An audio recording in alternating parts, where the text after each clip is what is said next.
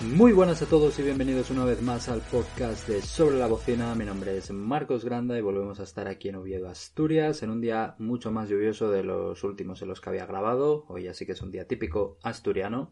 Y volvemos con otra vez actualidad NBA, como suele ser habitual, en un día en el que ya tenía pensado hablar de los Lakers y de los Brooklyn Nets, porque bueno, son dos de los equipos, evidentemente, los quizá los principales candidatos a ganar la NBA y además pues han tenido bastantes noticias en los últimos días importantes a comentar, pero casi que lo he ido retrasando porque además se ha juntado todo con el hecho de que esta misma noche pasada, la noche del sábado al domingo, han jugado entre ellos, han jugado en Brooklyn, en esta gira que se está haciendo por el este el equipo de los Lakers, y quería esperar a ver el partido para comentar un poco, aunque no era un partido muy fiable por todas las bajas, por ejemplo, que tiene Lakers, eh, ya que no se, no se puede ajustar a lo que serán unas finales en caso de que se lleguen a encontrar estos dos equipos. Pero bueno, quería, quería verme el partido y poder comentar algunas cosas, algunas claves. Así que primero voy a hablar un poco de, este partido en particular y luego ya hablaré un poco más de los equipos de forma general. El partido me lo vi,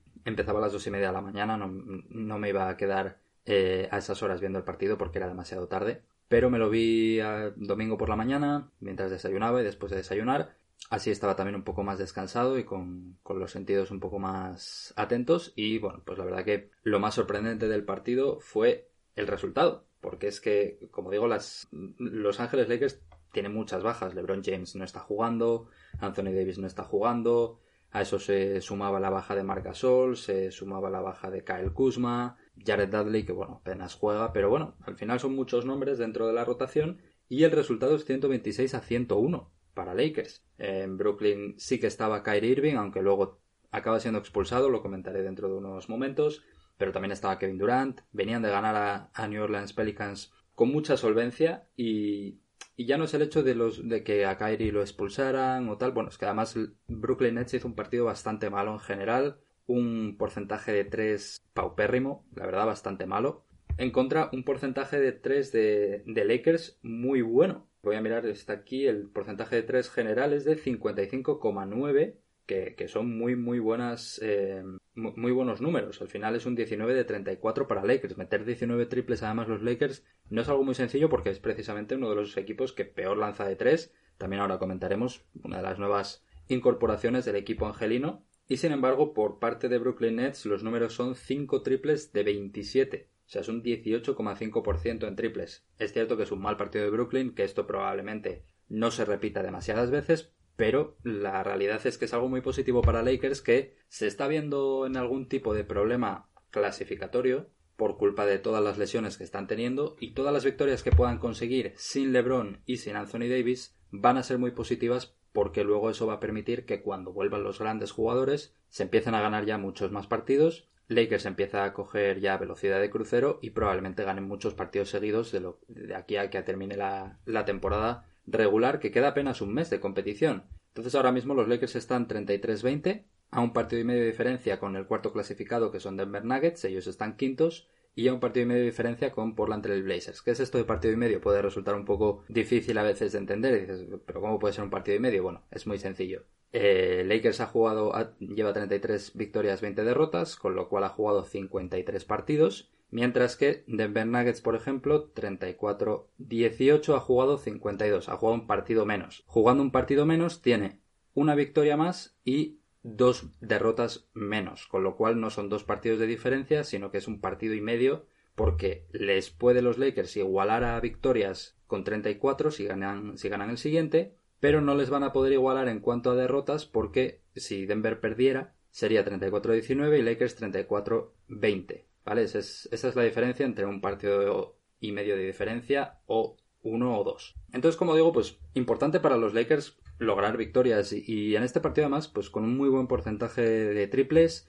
Una de las causas principales de este gran porcentaje fue el buen trabajo de Ben McLemore, que ha jugado su segundo partido como Laker. Llegó hace, hace muy poco, fue cortado por Houston y fichado por, por Lakers. Necesitaban un triplista, está claro, porque como dije antes es uno de los equipos que peores números tiene en cuanto a porcentaje de triples. Ahora lo busco para ver cuánto, cuánto tiene. Pero lo ficharon hace una semana o, incluso menos, jugó su primer partido contra Miami, que no hizo mucho porque acaba de llegar, pero llegó el partido este de Brooklyn y McLemore hizo 5 de 10 en triples, que son muy buenos números. Meter la mitad de los lanzamientos lanzando 10 triples está muy bien. Y es que además lo hizo en momentos importantes. Fue un momento en el que el marcador no era tan abultado, que quizás estaban unos 11, 12 puntos los Lakers. Y estás en ese momento en el que si Brooklyn mete dos o tres seguidas, se mete en partido y probablemente ya no se te, ya no se, ya no te puedas despegar de ellos. Y sin embargo, como el que metió esas dos o tres seguidas fue Lakers y encima fueron triples de Ben McLemore,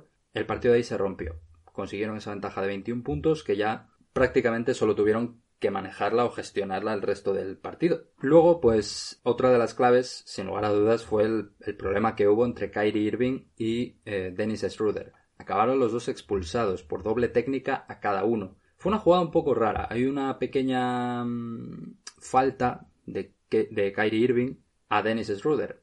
Y el alemán, el base alemán, Schroeder, eh, aplaude en la cara del árbitro como diciendo ya era hora de que le pitaras una falta a Kyrie Irving. Y en ese momento, por algún motivo que llego a desconocer, Kyrie Irving se toma ese gesto, ese aplauso como muy mal, le sienta muy muy mal. Y se pone a discutir y va él a por Schroeder. Schroeder estaba pues intentando como evidenciar que el que estaba cabreado y el que estaba provocándolo todo era Kyrie y estaba un poco más callado. En ese momento le pitan doble técnica a cada uno. A mí me pareció un poco injusta en ese sentido. Es cierto que soy de Lakers y que, bueno, es complicado a veces ser completamente parcial, pero Brooklyn es un equipo que me gusta bastante y hablé de ellos muchas veces en este podcast. Y si hablo de ellos es porque me gusta, me gustan sus jugadores.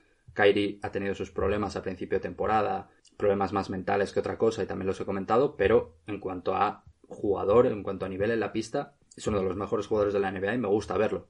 Pero en este sentido sí que la veo como un poco injusta porque, bueno, Schroeder estaba intentando como huir de esa falta técnica y al final lo que provoca a Irving es una falta técnica a los dos por eh, ese momento que había perdido bastante la cabeza. Y en vez de calmarse cuando le pitan la técnica, sigue enzarzado, sigue hablando, no calla, Schroeder ya le empieza a contestar, tal, y de repente, pues Irving la toma con el árbitro, se pone, sigue ahí hablando alto, no sé qué, protestando bastante, tal, y el árbitro coge, se harta y le pita falta técnica también. En ese momento, pues Irving es expulsado del partido. En baloncesto, tanto NBA como baloncesto europeo, dos faltas técnicas es expulsión automática del partido. Y es lo que le pasó a Kyrie Irving. ¿Qué pasa? Que cuando Irving está enfocando el túnel de vestuarios porque está expulsado, pues Schroeder también eh, como que le despide con un gesto irónico, riéndose un poco de él. Un árbitro lo ve, le indica la falta técnica el árbitro lo recogió luego en el acta, que, me leí antes el acta y salía.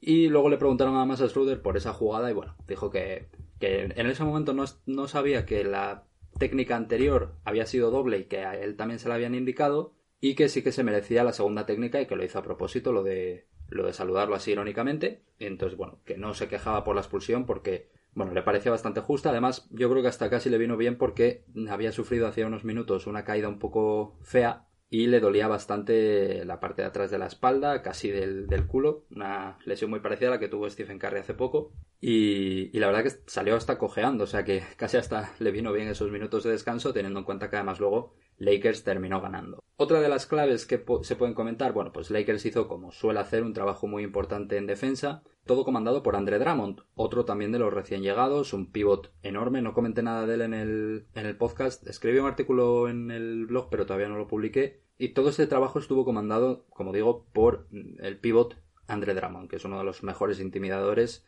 de toda la NBA actualmente, ha sido dos veces All-Star y es algo en lo que es muy experto, ¿no? En ese en ese trabajo de intimidación y de defensa. Además, asumió galones de líder cuando expulsaron a Schroeder, que estaba haciendo un gran partido para lo que llevaba haciendo en abril, que no estaban siendo grandes números. Y a partir de ahí, pues Lakers comenzó a ser ese, equipo defensivo que les lleva al éxito. Mm, los datos son que con LeBron y Anthony Davis, Lakers es el mejor equipo defensivo de la NBA. Sin LeBron, no, perdón, sin Anthony Davis, los Lakers sigue siendo el mejor equipo defensivo de la NBA pero es que sin ambos dos jugadores, porque no ha llegado a haber ningún partido esta temporada que solo estuviera Anthony Davis, sin LeBron y sin Anthony Davis no son el mejor equipo, pero es el segundo mejor equipo defensivo. Y es que Anthony Davis y LeBron son los mejores defensores de ese equipo. Entonces, bueno, ahora, que se une Andre Drummond, quizás pueden meterse dentro de ese top de mejores equipos, mejores jugadores defensivos de los Lakers. Pero grandes, grandes sensaciones en el sentido defensivo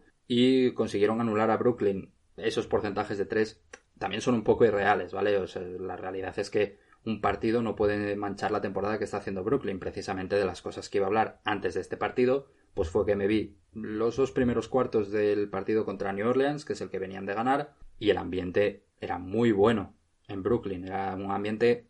Lo, lo escuché a unos periodistas y me pareció una buena comparación.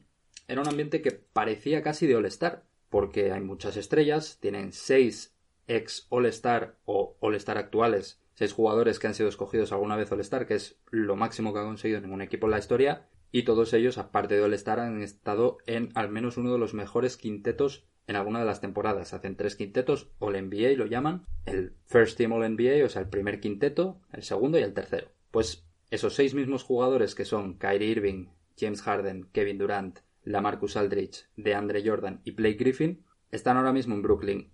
El que se está quedando fuera de todo es DeAndre Jordan, que es verdad que no está jugando a un grandísimo nivel. A mí no es un jugador que precisamente me guste mucho porque es un pivot muy limitado. Y como es tan limitado, ¿qué pasa? Cuando físicamente está bien, pues es un gran pivot, otro intimidador, tal. ¿Qué pasa? Que cada vez, cada año está mayor y ya no tiene el físico privilegiado que tenía antes. Entonces es un jugador que te dura menos años. Pero tuvo una época en la que era muy muy bueno pero ahora está sufriendo un poco. Em, el ambiente estaba siendo muy bueno, ya, ya digo, en ese partido mm, Blake Griffin haciendo mates, que se, pasó dos años en Detroit sin apenas hacer mates, metiendo triples, la Marcus Aldrich jugando muy bien, James Harden que estaba lesionado levantándose para celebrar, sonriendo, Kyrie Irving mm, anota, eh, Griffin creo que fue el mate y, y sale corriendo al banquillo casi hasta mitad de la pista para celebrar, bueno, la verdad que la, el ambiente y la sensación que daba era muy buena. Luego además fue la vuelta de Kevin Durant después de 23 partidos sin jugar por lesión,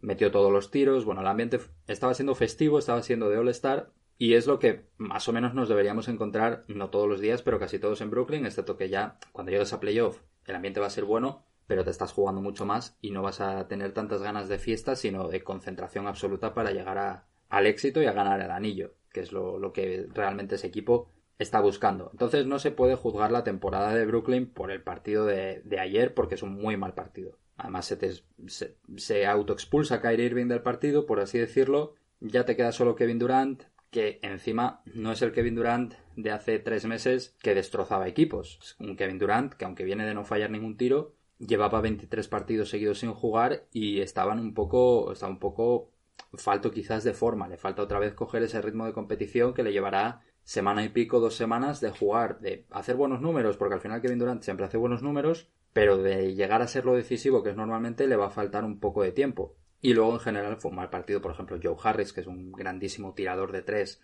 no metió ningún triple. Eh, Bruce Brown, que es un jugador bastante serio, que, te hace bastante bien las cosas, estuvo horrible, perdió no sé cuantísimos balones.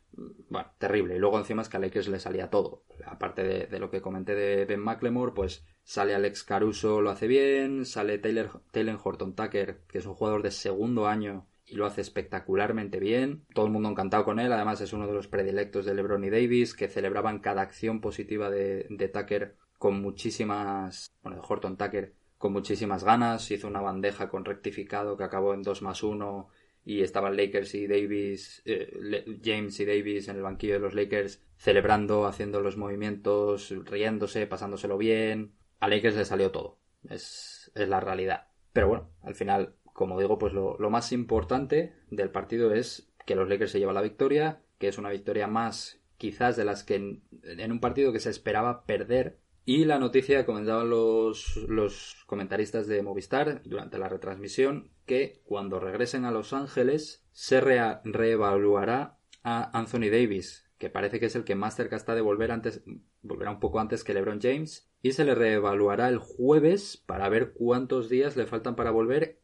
Ellos hablaban de a ver si el sábado, que tienen otra vez partido de los Lakers en directo, ya volvía a estar Davis en la rotación de, de Lakers. No sé si tan pronto, porque si se le reevalúa el jueves, quizás para el sábado no esté, pero todo hace indicar que le falta ya bastante poco tiempo a Davis para volver al, quinteto de, de Los Ángeles Lakers. Y es una gran noticia para ellos porque lo echan mucho de menos y así además cuando ya añadas a uno de los dos, de los LeBron o Anthony Davis, con tal y como está el equipo ahora, ya vas a empezar a ganar más partidos y de esa quinta posición en la que estás puedes subir a la cuarta, incluso a la tercera. Hay que recordar además este año que del séptimo al décimo se va a jugar ese play-in, que es a muchos menos partidos, entonces los grandes equipos quieren evitarse ese play-in sea como sea, porque hay mucha más inseguridad de que vayas a entrar luego en playoff. Entonces a los Lakers no le interesa nada ese play-in. Es verdad que tienen grandes jugadores que no deberían sufrir mucho, pero mentalmente es complicado. El play-in le interesa a los equipos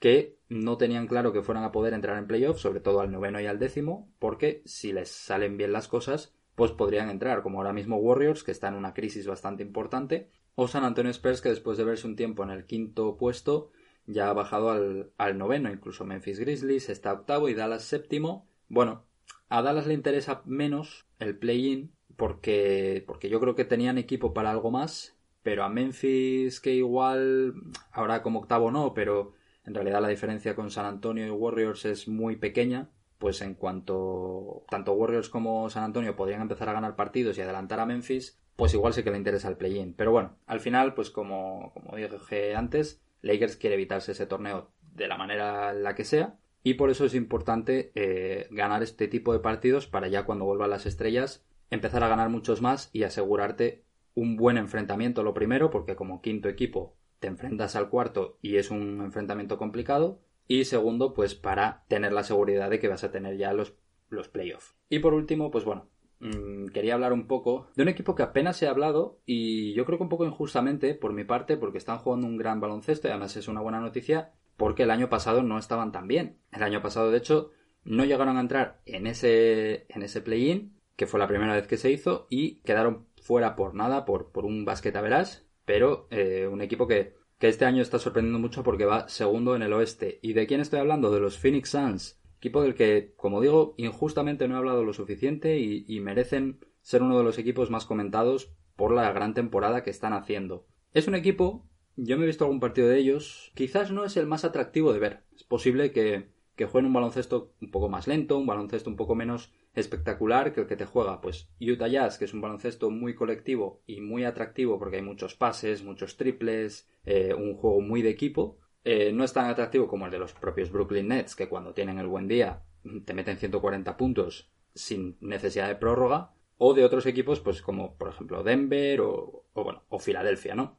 Es un equipo menos atractivo, pero muy, muy, muy eficiente. Ahora mismo la clasificación están segundos en el oeste con 37 victorias, 15 derrotas, una más, una victoria más y una derrota menos que, eh, no, y tres derrotas menos que Los Ángeles Clippers, por ejemplo, y, exhibiendo un nivel pues, pues excelente, ¿no? Los, estos Phoenix Suns. Eh, la gran estrella es Devin Booker, jugador que a mí siempre me ha encantado por el estilo que tiene. Además, quizás es un estilo parecido al de Kobe Bryant y por eso me ha gustado siempre tanto. Es un grandísimo anotador que ya merecía estar en, en unos Phoenix Suns que lo hicieran bien. Lleva toda la vida en Phoenix. El verano pasado se tiró la, el órdago de que o le conseguían un equipo competitivo o marcharía porque estaba harto de hacer grandes números en equipos que no entraban en playoff y el, el órdago le funcionó. Eso le vino mal a Ricky Rubio, que acabó en Minnesota, porque el que tuvo que llegar allí fue Chris Paul, que está haciendo su enésima obra de arte. Chris Paul, eh, tras la temporada pasada de llevar a los playoffs a un equipo como Oklahoma, que parecía que era un equipo que iba a ser de los dos o tres peores,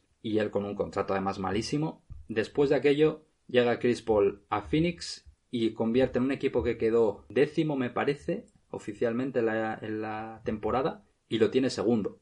Es increíble, es increíble lo que hace Chris Paul. Es un jugador que cuando va a un equipo hace que ese equipo juegue mejor de lo que debería. Eh, Ricky en parte hace eso porque Phoenix venía de ser de los peores equipos y cuando llega él pues se quedan cortos del play-in por, como dije, un básquet a verás. Hicieron una burbuja excelente, Ricky jugó muy buen nivel, una de sus mejores temporadas, etc.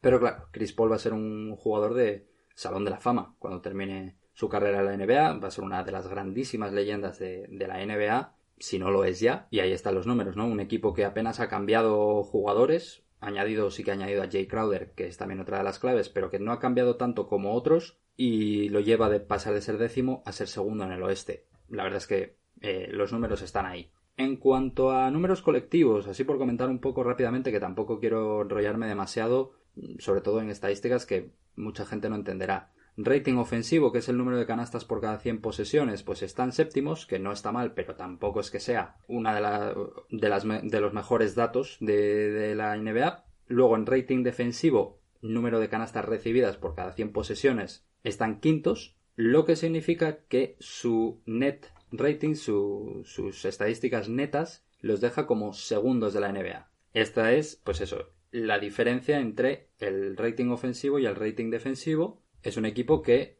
anota 7 puntos más, en teoría, o tiene un, tiene un rating de 7 eh, positivo cuando hay equipos que tienen rating negativo, como es Oklahoma City Thunder, precisamente el equipo que marcha, del que marcha Chris Paul traspasado.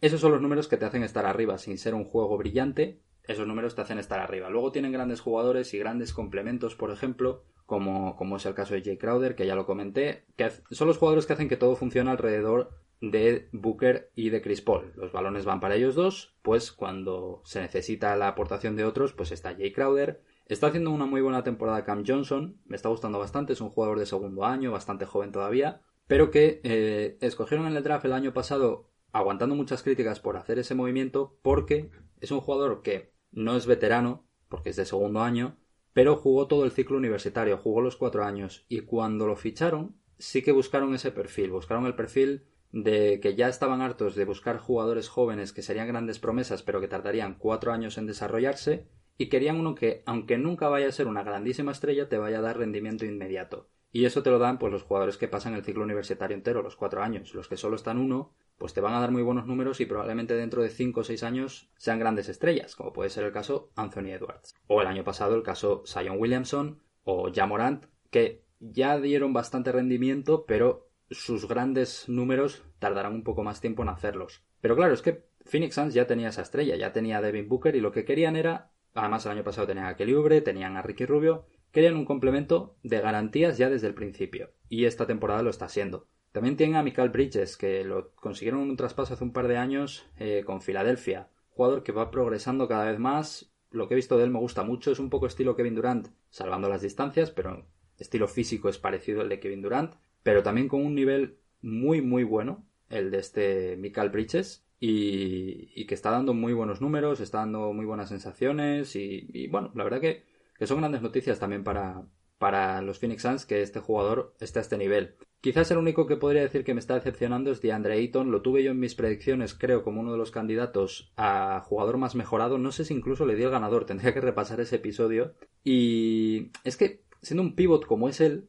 podrías pensar que sería el jugador más mejorado porque se beneficiaría del juego de Chris Paul, que por fin iba a tener un base que hace que todo mejore a su alrededor ya dejé que Ricky era así, pero Chris Paul lo hace más todavía. Entonces, y es que hay que recordar que DeAndre Ayton es el número uno del draft del 2018, un draft en el que se escoge en el número 3 a Luka Doncic y en el número 5 a Trey Young, que son los grandes jugadores de esa generación. En el 2 está Marvin Bagley tercero. Otro jugador grande no es pivot, pero es a la pivot, pero está haciendo algo parecido a DeAndre Ayton, que no está rindiendo al nivel que se espera. Y Jaren Jackson Jr. de Memphis, que no lo está haciendo nada mal, pero está teniendo problemas de lesiones, eh, ya temas aparte. De Andre Ayton, número uno del draft, en un draft en el que están Luka Doncic y Trey Young, pues es que no está rindiendo al nivel que se espera de él. Debería estar mucho mejor de, lo que está, no hace los números que debería hacer, no coge los números de rebotes que dices que tendría que, llegar a coger. Pero es que, claro, está en 14,9 puntos, 10,8 rebotes y 1,5 asistencias. Son números muy pequeños para un jugador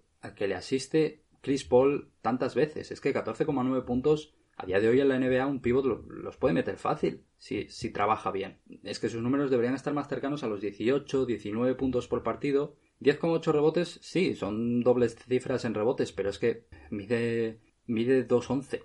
Es que con 2,11 y, y además es que tiene una envergadura muy, muy grande, tiene unos brazos muy, muy largos. Con esa envergadura 10,8 rebotes los tiene que coger fácil. Entonces, para mí me está decepcionando la temporada de, de Andre Ayton, la verdad. Y supongo que la gente de Phoenix un poco también. Porque si estuviera haciendo una buena temporada, no es que vayan a ganar más partidos o menos gracias a su, a su buena temporada. Pero es que cuando lleguen los playoffs, esas victorias que consiguen ahora por inercia van a costar más. Y va a haber partidos y va a haber días en los que van a necesitar la aportación de un tío, como de Andre Ayton. Eh, pensando en una hipotética, en un hipotético enfrentamiento entre Utah Jazz y Phoenix Suns, por ejemplo, pues claro, enfrente va a tener a Rudy Gobert, que es quizás el mejor pivot defensivo ahora mismo de la liga. Es que cuando se encuentren esos dos, pues Rudy Gobert lo más normal es que le domine completamente y que de Ayton no pueda hacer una buena, un buen papel precisamente pues por ese eh, mal rendimiento que está teniendo esta temporada. Y se le pide un poco más, se le pide un poco más al número uno del draft que ya lleva, esta su tercera temporada de la NBA y que estamos viendo